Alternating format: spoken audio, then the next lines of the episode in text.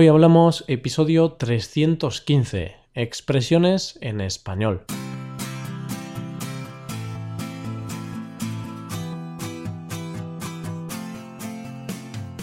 Bienvenido a Hoy Hablamos, el podcast para aprender español cada día. Ya lo sabes, publicamos nuestro podcast de lunes a viernes. Puedes escucharlo en iTunes, en Android o en nuestra página web. Recuerda que si quieres ver la transcripción y la hoja de trabajo, puedes visitar nuestra web hoyhablamos.com y por un precio muy económico puedes hacerte suscriptor premium. Además, también tendrás la posibilidad de reservar clases con nosotros. Todo ello para hacer que tu español pase al siguiente nivel.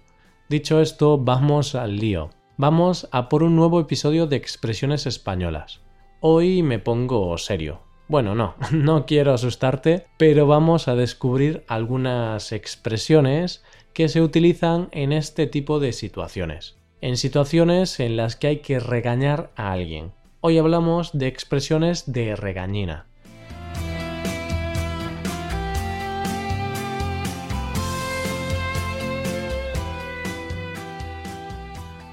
Una regañina es una riña, un enfrentamiento que se da entre dos o más personas. Por lo general, estas riñas no tienen mucha importancia, pero bueno, hay veces en las que hay que ponerse más serio de lo normal para mostrar tu desacuerdo, tu desagrado o tu desaprobación. Es así, no siempre es posible estar de buen humor. A veces es necesario mostrar los dientes, es decir, mostrar tu carácter. Y empezamos hablando de expresiones relacionadas con las regañinas, con la expresión echar la bronca. Y esta es una de las frases que más escucho a lo largo del día. Todo el mundo me echa la bronca. Mi madre, mi padre, mi hermano, Paco. Bueno, ¿qué va? Es broma. No suelo dar motivos para que me echen la bronca. Bien, pues una bronca se define como una riña o una disputa ruidosa. Si alguien te echa la bronca, significa que te está riñendo. Cada día vivimos momentos de estos en los que echamos o nos echan la bronca. Por ejemplo, Dos amigos que deciden quedar para verse a las seis de la tarde. Llega esa hora y uno de los dos amigos no llega, se retrasa. Es más, se retrasa casi media hora sin ningún motivo aparente. Está claro que el que se queda esperando casi media hora mm, va a estar cabreado y seguro que va a reprender a su amigo y le va a echar la bronca.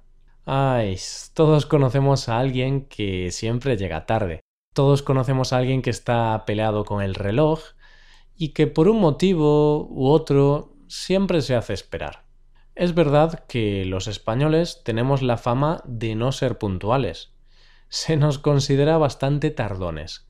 No obstante, tengo que decir que un día escuché que un español llegó puntual a su cita. Sí, lo sé, es difícil de creerlo, pero parece ser que esto ocurrió de verdad. Bueno, bromas aparte, eh, yo creo que nunca es bueno generalizar.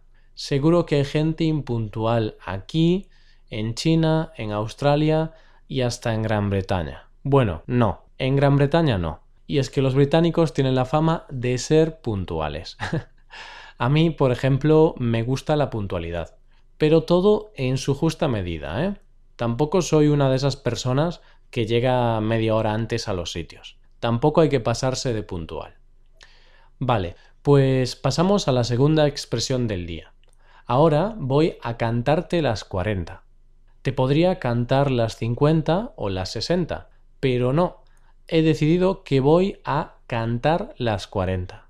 Con la expresión cantar las 40 a alguien, estamos haciendo lo mismo que la expresión anterior, porque estamos echándole la bronca.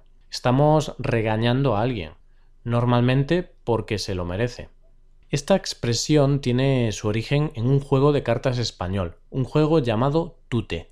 El Tute es un juego de cartas cuyo objetivo es ganar a los otros jugadores alcanzando 40 puntos, puesto que es con esa cifra cuando se puede cantar las 40, es decir, se puede decir que has ganado. Entonces, a lo largo del juego, Los jugadores se van amenazando los unos a los otros, diciendo cosas como Eh, que te canto las 40, ten cuidado, y otras cosas de ese estilo. Todo ello para advertir o amenazar a los otros jugadores de que la victoria está cerca.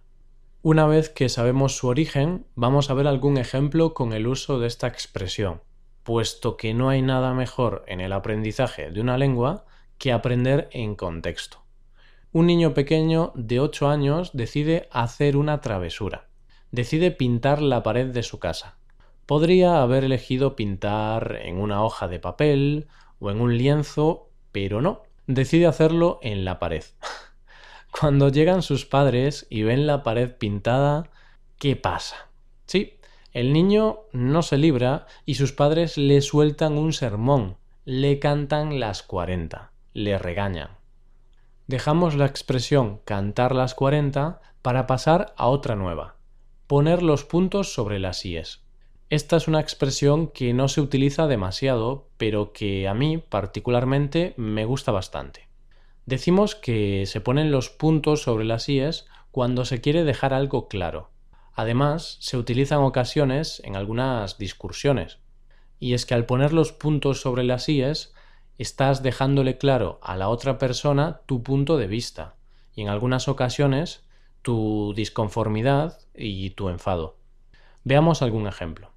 Imagina la situación en la que dos compañeros de piso se pelean porque uno no limpia la parte del piso que le corresponde. Esto sucede millones de veces, sobre todo en los pisos de universitarios. ¿Cuánta suciedad se puede llegar a acumular ahí?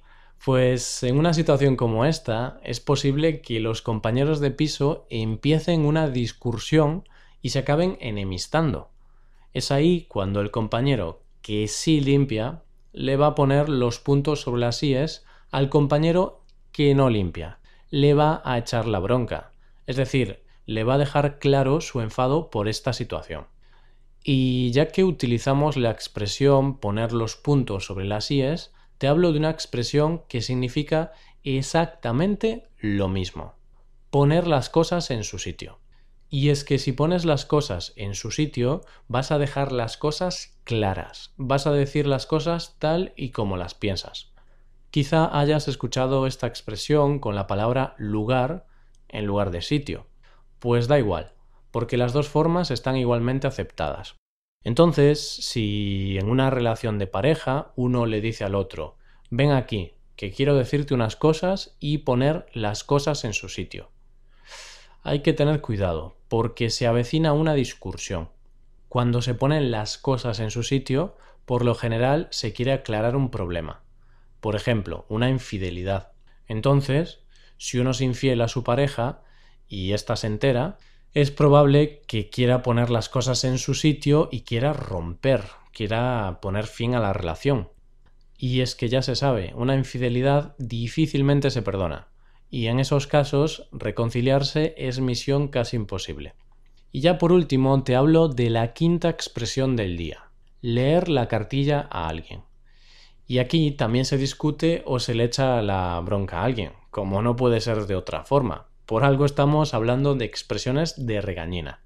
Al leer la cartilla a alguien estamos reprendiendo o echando la bronca a alguien. Esta expresión tiene un origen militar, y es que los cuerpos militares de la antigüedad tenían unas cartillas con normas disciplinarias como mantener la higiene, no decir palabrotas o mantener limpio el uniforme. Para ello, los mandos de estos cuerpos militares de vez en cuando leían una cartilla a sus subordinados, algo que con el paso del tiempo se fue utilizando en el día a día como sinónimo de regañina.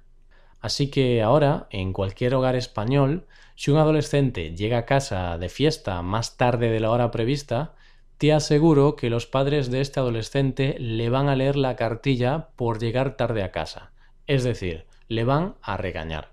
Con esta última expresión llegamos al final del episodio. Te recuerdo, como siempre, que si quieres apoyar nuestro trabajo puedes hacerte suscriptor premium en nuestra página web hoyhablamos.com. Ahí también verás la opción de tomar clases en español con nosotros. Así que ya sabes, te esperamos. Muchas gracias por escucharnos. Nos vemos en el episodio de mañana, donde hablaremos de noticias en español. Pasa un buen día. Hasta mañana.